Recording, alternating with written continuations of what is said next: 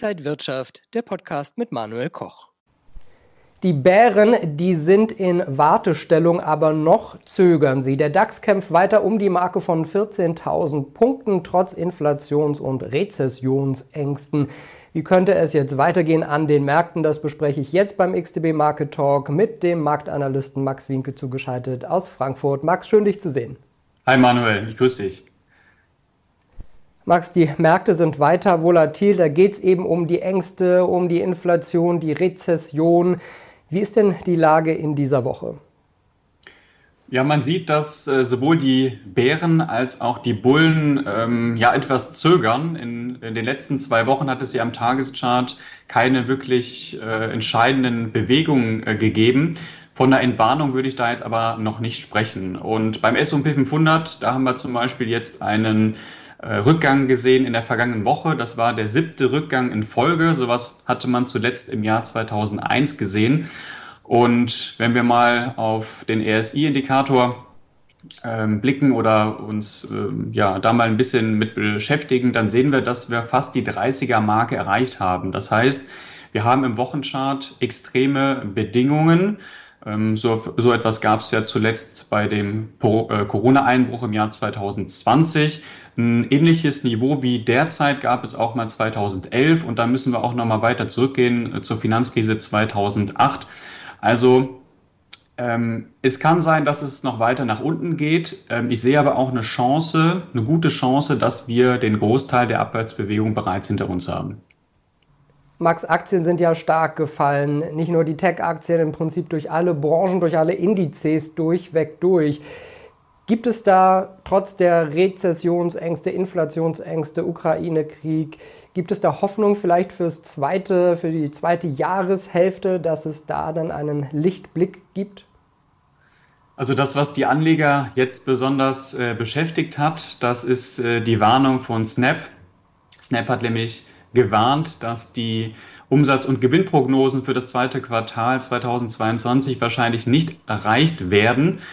Und ähm, ähnliche Entwicklungen könnte es natürlich bei anderen Unternehmen geben. Aufgrund der Folgen des Ukraine-Kriegs, steigende Zinsen, hohe Inflation. Wir haben diese Lockdown-Problematik in China und äh, am Ende sind dann eben auch die sehr unsicheren Wachstumsaussichten. Ähm, all das ist aber grundsätzlich nichts Neues. Und daher gehe ich davon aus, dass ähm, da sehr viel bereits eingepreist ist. Ähm, schwache Zahlen für das zweite Quartal sind natürlich äh, zu erwarten, ähm, weil da die ähm, vollen Auswirkungen wiedergespiegelt werden von den Folgen äh, des Ukraine-Konflikts. Und was dann ähm, wichtig ist, ist vor allem dann die Abweichung von den Erwartungen und natürlich, wie sich die Unternehmen dann für die äh, Zukunft äußern.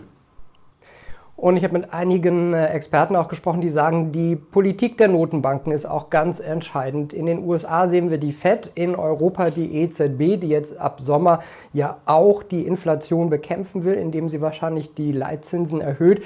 Wie ist denn die Politik von Christine Lagarde bei der EZB zu beurteilen? Also die Fed hat ja deutlich früher eingelenkt als die EZB und Spätestens äh, jetzt mit den Folgen des Ukraine-Kriegs äh, sollte ja klar sein, dass die Inflation nicht vorübergehend ist, beziehungsweise ähm, war das ja eigentlich auch schon klar während der Pandemie. Aber damals musste man eben sehr stark eingreifen, um die Wirtschaft zu unterstützen und ähm, ja letztendlich äh, das Ganze abzufangen. Das hat dazu geführt, also diese dovische Haltung hat dazu geführt, dass der Euro geschwächelt ähm, hat man ähm, hat den Markt überflutet mit Geld, was dazu geführt hat, dass das Geld entwertet. Und da gibt es natürlich dann Gewinner und Verlierer. Also die Verbraucher sind am Ende äh, diejenigen, die draufzahlen, während äh, die Staaten sich entschulden können. Und das ist natürlich ein großes Problem und sorgt dafür, dass eben das Vertrauen in die EZB oder in die Geldpolitik eben schwindet. Wenn wir das jetzt alles hören, was bedeutet das für die Aktienmärkte und was bedeutet das für Anleger? Wie sollte man da seine Strategie vielleicht wählen? Macht es Sinn, eher kurzfristig zu gucken oder sollte man langfristig sich überlegen, was man jetzt mit seinem Geld macht? Wenn man sich die Charttechnik anschaut, dann würde ich sagen, dass wir bei den Indizes nach wie vor ein sehr fragiles Bild haben. Es gibt einen Bodenbildungsversuch in den letzten Tagen, insbesondere bei den US-Indizes, aber das beendet den Abwärtstrend im kurzfristigen Bild eben noch nicht. Ähm, es gibt zwei Dinge, auf die ich vielleicht nochmal eingehen möchte. Das sind einmal die Einkaufsmanager-Indizes aus den, äh, aus den USA und auch aus Europa, die in äh, dieser Woche veröffentlicht wurden, und zwar für Mai. Die Werte für die Vereinigten Staaten, die sind gefallen. Das betrifft auch den Dienstleistungsindex für Deutschland während der Index für das verarbeitende Gewerbe aus Deutschland äh, gestiegen ist. Interessant ist, dass all diese Indizes weiterhin deutlich im Expansionsbereich bleiben. Also was bedeutet, dass weiteres Wachstum zu erwarten ist. Äh, der zweite Punkt ist, dass Kleinanleger in Panik geraten sind. Äh, das zeichnet sich unter anderem dadurch aus, dass Kleinanleger sich auf die Put-Options, äh, Put-Option gestürzt haben, zum Beispiel auf den S&P 500. Und gerade solchen extremen Positionierungen äh, können dann oft äh, dazu führen, dass der Markt genau in die entgegengesetzte Richtung läuft. Ähm, nach einem so starken Ausverkauf, wie wir ihn jetzt erlebt haben in den letzten Monaten, gibt es also auch eine ja, gute Chance, dass ja jetzt wieder ein äh, stärker Aufschwung bevorsteht oder zumindest mal eine stärkere Gegenbewegung. Und ähm, ich werde da langfristig äh, weiterhin optimistisch bleiben. Max, sollten Anleger jetzt das Geld lieber erstmal an der Seite parken und beobachten oder gibt es aktive Chancen, wie man jetzt in diesem Marktumfeld handeln und traden könnte? Ich als Charttechniker würde sagen, dass wir kurzfristig bei den Indizes als auch beim DAX nach wie vor in einem Abwärtstrend sind. Das heißt, wir müssen erstmal kurzfristige Widerstände überwinden, damit sich das Chartbild aufhält.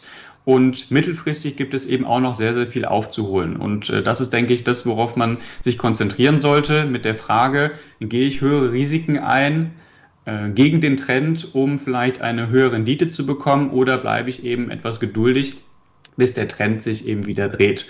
Und äh, solange der Trend eben nicht gedreht hat, besteht eben nach wie vor die Gefahr, dass wir, naja, die jüngsten Tiefs nicht nur testen, sondern auch unterschreiten und dadurch könnten wir eben auch nochmal neue Jahrestiefs erreichen. Was wäre denn interessanter, US-Aktien oder DAX-Aktien, zum Beispiel deutsche Aktien, denn die US-Aktien gerade an der Nasdaq haben ja noch mal stärker verloren. Gibt es dann noch stärkeres Aufholpotenzial? Es gibt grundsätzlich eine sehr starke Korrelation zwischen den Indizes, also aus den USA und aus Deutschland. Ähm, aber was man gesehen hat in der jüngsten Vergangenheit, ist, dass der DAX deutlich besser dastand. Also es gab weniger Verkaufsdruck und man konnte sich teilweise auch mal etwas stärker erholen. Ähm, an der Richtung hat äh, sich da aber dann auch nichts getan kurzfristig. Und man sollte auch die Tech-Werte jetzt nicht vollkommen außer Acht lassen, denn sollten sich die Aussichten verbessern, was die Konjunktur angeht, und dann könnte es natürlich auch sein, dass Tech-Aktien wieder interessant werden. Aber auch hier würde ich mich eben auf diese Trendstruktur konzentrieren, schauen, bis wir eben wieder eine Reihe aus höheren Hochs und höheren Tiefs haben, zum Beispiel im Tageschart oder im Wochenchart. Und solange das nicht passiert, ist aktuell alles nicht so wirklich ähm, interessant für einen Kauf. Sagt der XTB Marktanalyst Max Winke. Max, danke dir für diese Einblicke in dieser Woche. Sehr gerne, Manuel. Und danke Ihnen, liebe Zuschauer, fürs Interesse am XTB Market Talk. Bleiben Sie weiterhin gesund und munter. Alles Gute und ein gutes Händchen an den Aktienmärkten. Bis zum nächsten Mal. Und wenn euch diese Sendung gefallen hat, dann abonniert gerne den Podcast von Inside Wirtschaft und gebt uns ein Like.